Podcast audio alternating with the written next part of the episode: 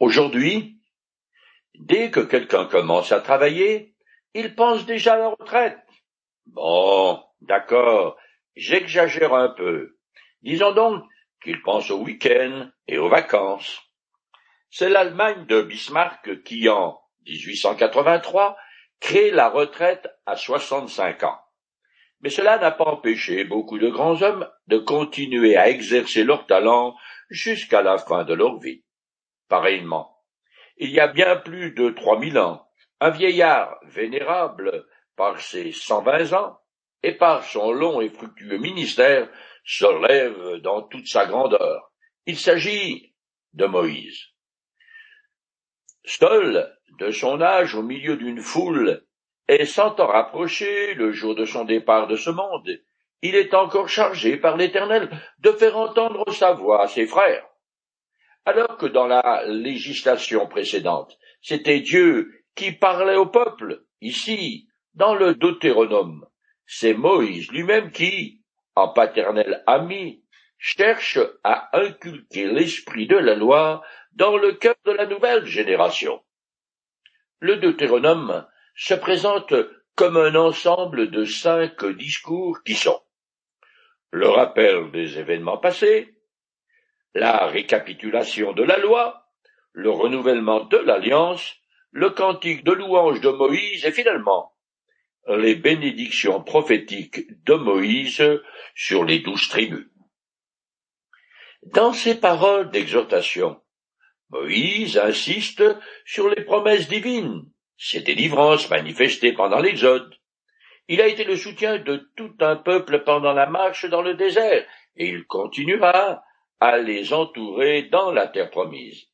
Si la nation israélite respecte toutes les conditions attachées au traité de l'Alliance, le Deutéronome contient plusieurs assurances fermes dans ce sens. Dieu sera continuellement avec son peuple dans l'adversité ou la prospérité et combattra pour lui, comme jadis au sortir de l'Égypte. Mais les Israélites ne doivent jamais oublier leur ancienne servitude, ni la puissance divine qui seule les a sauvés de cette situation désespérée. Ils devront adorer leur Dieu de tout leur être, car il les a aimés le premier. De plus, après leur serment d'allégeance à l'Éternel, ils ne devront jamais se tourner vers les faux dieux vénérés par les peuples païens. Le Deutéronome est le dernier des cinq ouvrages écrits par Moïse, et qui forment un ensemble qui s'appelle le Pentateuch, ou encore la Torah, ce qui veut dire la loi en hébreu. Le contenu du Deutéronome et sa rédaction sont attribués à Moïse, non seulement ici, mais aussi dans d'autres auteurs bibliques, aussi bien dans l'Ancien que dans le Nouveau Testament, où on trouve quelques 80 citations et références au Deutéronome. Jésus aussi cite ce livre plusieurs fois. Moïse était un homme extraordinaire, appelé l'ami de Dieu. Il lui parlait face à face sans toutefois le voir dans toute sa gloire. Le psalmiste déclare L'Éternel a manifesté ses desseins à Moïse et montré ses hauts faits au peuple d'Israël. La personnalité de Moïse, qui apparaît nettement dans ses livres antérieurs, se révèle aussi dans le Deutéronome. Son impulsivité se retrouve dans ses indignations et dans ses appels passionnés. Son éducation première se voit dans ses qualités de chef, d'organisateur et d'écrivain. Pendant la traversée du désert, il a dû faire face à des difficultés qui auraient écrasé un homme de moindre envergure, mais lui a su communiquer efficacement à son entourage la volonté de Dieu et ses écrits, dans la prose que la poésie témoigne de son génie littéraire. Dévoué, serviteur de l'Éternel, il a toujours sur ses lèvres le nom de son Dieu et les ressources spirituelles personnelles qu'il a manifestées au moment des crises ont fait de lui le plus grand de tous les dirigeants israélites. L'image de Moïse dans le Deutéronome est donc parfaitement d'accord avec celle qu'on trouve dans les autres livres du Pentateuque. Bien que les Hébreux, qui sont sortis d'Égypte, ont vu dans leurs yeux les prodiges sans précédent comme les dix plaies d'Égypte et la traversée de la mer Rouge, ils n'ont jamais cessé de se rebeller contre leur Dieu. Leur jugement a été de mourir prématurément pendant les trente-huit années qu'ont duré leur pérégrination dans le désert. Deux chefs de tribu ne périrent pas, car ils sont demeurés fidèles à l'Éternel. Il s'agit de Caleb et de Josué, le successeur de Moïse. La traduction du titre hébreu du cinquième livre de Moïse est parole, parce que c'est le premier mot du texte originel. Le nom Deutéronome de nos versions modernes de la Bible provient du grec et veut dire deuxième loi. Mais ce titre résulte d'une mauvaise traduction d'un passage du livre où il est question, non pas d'une deuxième loi, mais de sa récapitulation. Le Deutéronome est donc une reprise des ordonnances de l'Éternel telles qu'on les trouve dans le livre de l'Exode, du Lévitique et des Nombres. C'est à l'occasion du renouvellement de l'alliance avec la nouvelle génération d'Israélites que Moïse répète la loi. Cependant, certains points particuliers y sont illustrés et développés pour répondre à de nouvelles questions qui se posent à la nouvelle génération sur le point d'entrer dans le pays promis. Le peuple campe alors dans les plaines de Moab à l'entrée de la Palestine, après avoir vaincu deux rois et conquis leur territoire à l'est du Jourdain. La structure du livre suit la forme des traités de suzeraineté de la fin du deuxième millénaire avant notre ère. Dans le Proche Orient ancien, où le problème de la succession royale avait une place importante, dans le Deutéronome, l'équivalent du roi est Moïse, qui nomme Josué, choisi par Dieu, pour lui succéder. Moïse veut assurer la fidélité du peuple à ce qu'on pourrait comparer à une dynastie royale du Proche-Orient ancien, sauf qu'ici, c'est l'Éternel qui est le suzerain, bien qu'il exerce son règne par l'intermédiaire des chefs qu'il donne à son pape. Le grand thème de ce livre est aimer et obéir. Il enseigne que l'obéissance est la réponse de l'homme à l'amour de Dieu. Ce n'est pas encore l'évangile, mais son grand principe y est énoncé. Le mot aimer y figure vingt-deux fois. Lorsque Jésus dit à ses disciples, Si vous m'aimez, vous garderez mes commandements. Il n'apporte pas une révélation entièrement nouvelle, mais définit l'amour pour Dieu comme la bonne motivation de l'obéissance. En fait, c'est dans le Deutéronome que se trouve le commandement d'aimer Dieu de tout son cœur, de toute son âme et de toute sa force. Cette emphase sur l'amour ne veut pas dire que les préceptes rigoureux de la loi sont mauvais, car en elle-même, la loi est parfaite, mais son grand défaut est qu'elle a été donnée à des hommes incapables de la respecter. Outre aimer et obéir, d'autres thèmes importants apparaissent tout au long de son livre. Ainsi, le monothéisme est fortement affirmé, comme dans le texte suivant. Écoute, Israël, l'Éternel est notre Dieu, il est le seul Éternel. Cette déclaration, devenue la confession de foi de la liturgie israélite, justifie l'interdiction de l'idolâtrie, qui est énoncée comme la faute par excellence, tellement les avertissements contre les pratiques idolâtres sont nombreux. Pour préserver le monothéisme, la loi ordonne un seul lieu de culte, ce qui permet le contrôle des pratiques religieuses et contribue à éviter l'idolâtrie. Un autre thème, qui revient souvent dans le Deutéronome, est l'élection du peuple d'Israël par l'Éternel. Il est cependant affirmé sans ambiguïté que ce n'est pas à cause de ce que Israël est ou fait que l'Éternel l'a choisi, mais c'est en vertu du seul amour que Dieu a décidé de lui porter. En effet, Moïse souligne plusieurs fois combien Israël est corrompu et rebelle, et cela dès son origine. C'est d'ailleurs ce qui entraînera l'accomplissement des malédictions de l'alliance contre le peuple de Dieu, et en particulier l'exil. Le Deutéronome est de mauvais augure, car on y perçoit déjà que l'alliance entre l'Éternel et le peuple choisi est vouée à l'échec, et Israël en subira les conséquences les plus fâcheuses. L'affirmation de la responsabilité humaine qu'on retrouve dans toute l'écriture est particulièrement soulignée ici, notamment quand les Hébreux sont placés devant un choix et face à leur obligation d'obéir à l'Éternel leur suzerain. Cependant avec Dieu, tout espoir n'est jamais perdu, car il ne reste pas sur une défaite de ceux qu'il a choisis. Au-delà de l'exil, il apportera la restauration à un reste de son peuple et agira pour que celui-ci applique enfin les commandements contenus dans la loi. Moïse va d'ailleurs utiliser à cet égard une image nouvelle, celle de la circoncision du cœur. Dieu demande à son peuple d'ôter ce qu'il y a de mauvais en lui. Mais comme les Israélites sont incapables d'opérer cette chirurgie de l'âme, c'est finalement l'Éternel qui l'effectuera.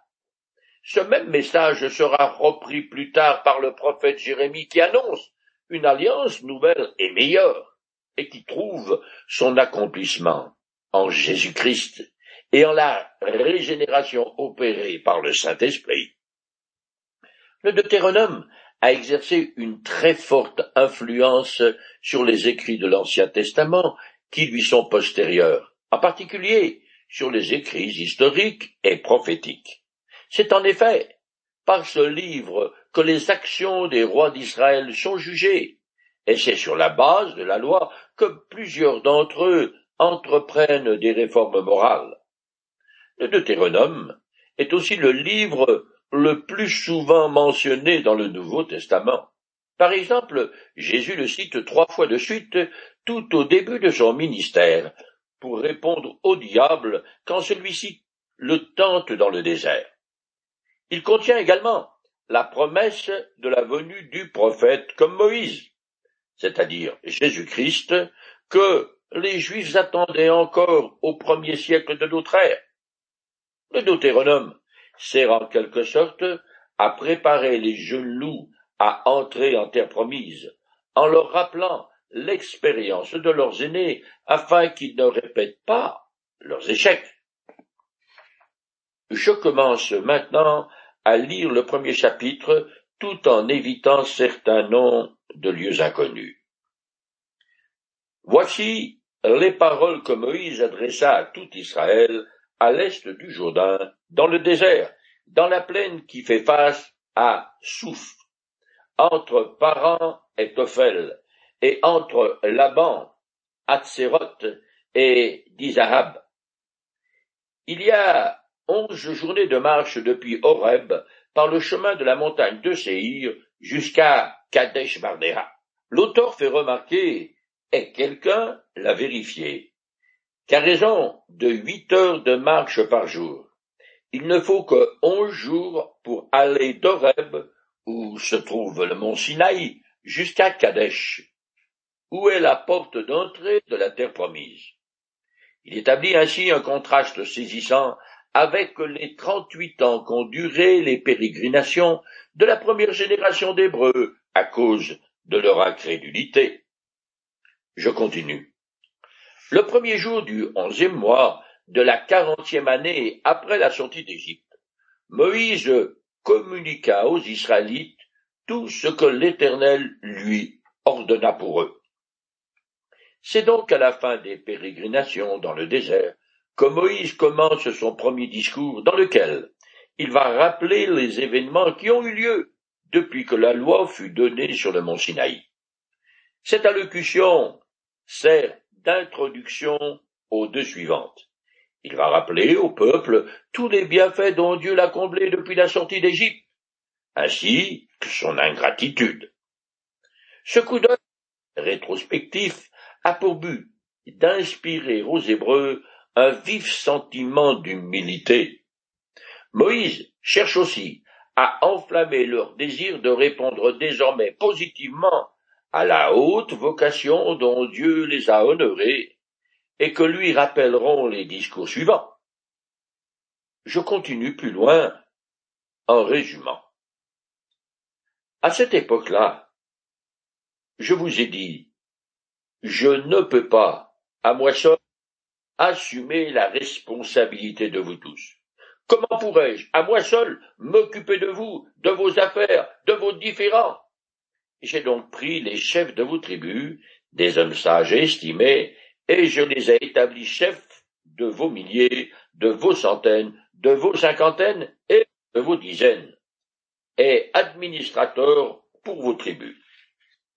De tous les événements survenus dans le désert, Moïse ne relève que l'établissement des magistrats pour statuer sur les problèmes des Israélites entre eux. C'est cette institution qui a mis en place l'organisation sociale du peuple. L'importance que Moïse attribue à l'institution judiciaire ressort de plusieurs passages des discours suivants. Il faut dire aussi que le peuple a amené la vie dure à Moïse, qui devait non seulement endurer les difficultés et les privations du voyage, mais encore supporter leurs murmures et satisfaire leurs exigences du peuple en allant constamment plaider leur cause devant l'Éternel. Frustré, il a fini par perdre son sang-froid, en oubliant que c'est Dieu et non pas lui qui porte le peuple. Je continue en condensant. Après cela, nous sommes partis du mont Horeb.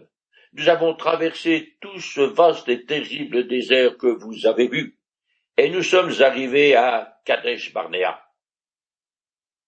Je vous ai dit alors, regardez, L'Éternel votre Dieu met le pays à votre disposition. Allez-y et prenez-en possession. Comme l'Éternel, le Dieu de vos ancêtres, vous l'a dit. N'ayez pas peur, ne vous laissez pas effrayer.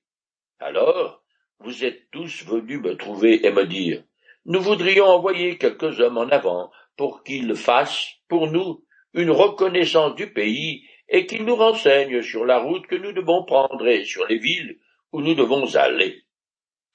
La proposition m'a paru bonne, et j'ai pris douze hommes d'entre vous, un par tribu. Ils ont pris la direction de la montagne, ils ont emporté des produits du pays, et nous les ont rapportés. Dans leur rapport, ils nous ont dit, le pays que l'Éternel notre Dieu nous donne est un bon pays. Le livre du Deutéronome souligne, à de nombreuses reprises, que la terre promise donnée par l'Éternel à son peuple est un bon pays. Le mot bon évoque beauté et fertilité, mais également le bonheur dont Israël jouira s'il reste fidèle à son Dieu. Je continue le texte. Mais vous avez refusé de vous y rendre, et vous avez désobéi à l'Éternel votre Dieu. Quand l'Éternel entendit vos propos, il s'est irrité et a fait ce serment. Aucun des hommes de cette génération rebelle ne verra le beau pays que j'ai promis par serment à vos ancêtres, excepté Calais, fils de Yefouné. Lui, il le verra, et je lui donnerai à lui et à ses descendants le pays que son pied a foulé, parce qu'il a fidèlement accompli sa volonté. L'Éternel s'est aussi mis en colère contre moi à cause de vous. Il a dit, toi non plus, tu n'y entreras pas.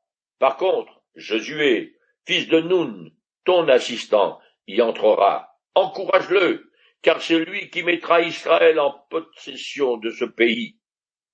Ce sont vos enfants, dont vous avez prétendu qu'ils deviendraient la proie des ennemis, vos fils qui aujourd'hui ne savent pas encore distinguer le bien du mal, qui y entreront. C'est à eux que je donnerai, et ils en prendront possession.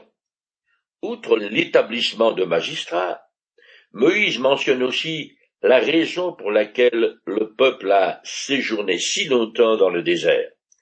Il s'est révolté à Kadesh, refusant de conquérir le pays de Canaan. Ce fut le commencement de l'époque douloureuse des trente-huit années de pérégrination dans le désert.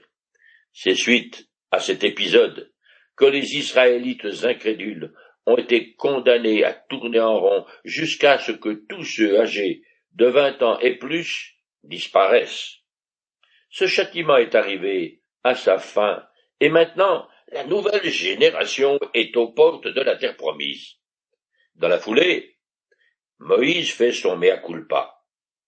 Sa condamnation dont il parle n'a pas eu lieu à la même occasion, mais bien plus tard. S'il la rappelle ici, c'est qu'elle lui attire le même jugement que celui dont sont frappés tous les Israélites, et qu'elle a eu la même cause, l'incrédulité. Soit dit en passant qu'Aaron, le frère de Moïse, et premier grand prêtre, a également subi le jugement de Dieu. Mais le peuple doit comprendre qu'il a contribué à la défaillance de ses chefs, résultat de la lassitude et de l'irritation produite chez eux par sa rébellion quasi constante. C'est donc avec raison que Moïse peut dire L'Éternel s'est aussi mis en colère contre moi à cause de vous. Les aînés refusèrent de conquérir la Palestine parce qu'ils ne croyaient pas que l'Éternel se souciait de leurs enfants. Maintenant, Dieu va prouver le contraire puisque ce sont eux qui vont entrer dans le pays promis. Je continue le texte. Quant à vous, faites demi-tour. Repartez au désert en direction de la mer des roseaux. Alors, vous vous êtes écriés, nous avons commis une faute contre l'Éternel, nous irons et combattrons comme l'Éternel notre Dieu nous nous a ordonné. Chacun de vous a pris ses armes. Vous avez décidé de manière présomptueuse de gravir la montagne. Mais l'Éternel m'a dit, ordonne-leur de ne pas monter et de ne pas combattre, car je ne suis pas avec eux, et ils vont se faire battre par leurs ennemis. Cependant, j'ai eu beau vous parler, vous n'avez pas écouté, vous avez désobéi à l'Éternel, et vous avez eu la témérité de gravir la montagne. Il faut bien distinguer entre deux principes opposés. D'une part, la foi qui consiste à aller de l'avant en s'appuyant sur les promesses reçues de Dieu, et d'autre part, la présomption qui revient à foncer tête baissée en comptant essentiellement sur soi-même. Je continue jusqu'à la fin du premier chapitre. Alors les Amoréens qui occupent la montagne sont sortis pour marcher contre vous, et vous ont poursuivi comme un essaim d'abeilles. Ils vous ont battu depuis Séhir jusqu'à Horma. À votre retour, vous avez pleuré devant l'Éternel, mais il ne vous a pas écouté. Il a fait la sourde oreille à vos lamentations. C'est ainsi que vous êtes restés très longtemps à Kadesh. Après leur défaite, les Israélites pleurèrent amèrement, mais il ne s'agit pas d'une véritable repentance. C'était plutôt des larmes de crocodile dues au remords à cause des conséquences fort fâcheuses de leur rébellion. Ne se sont pas lamentés du fait de leur désobéissance initiale, ou de leur incrédulité, ou de leur présomption, mais à cause de leur défaite. Il y a une grande différence entre le remords et la repentance ce qu'on distingue d'ailleurs très bien quand on compare les apôtres Pierre et Judas. Ce dernier, la tête haute, pourrait-on dire, a choisi de se pendre, tandis que le premier a pleuré amèrement sur son triple reniement. Puis après la résurrection du Seigneur, alors qu'il était sur la plage, Pierre a plongé de la barque pour aller à lui chercher le pardon.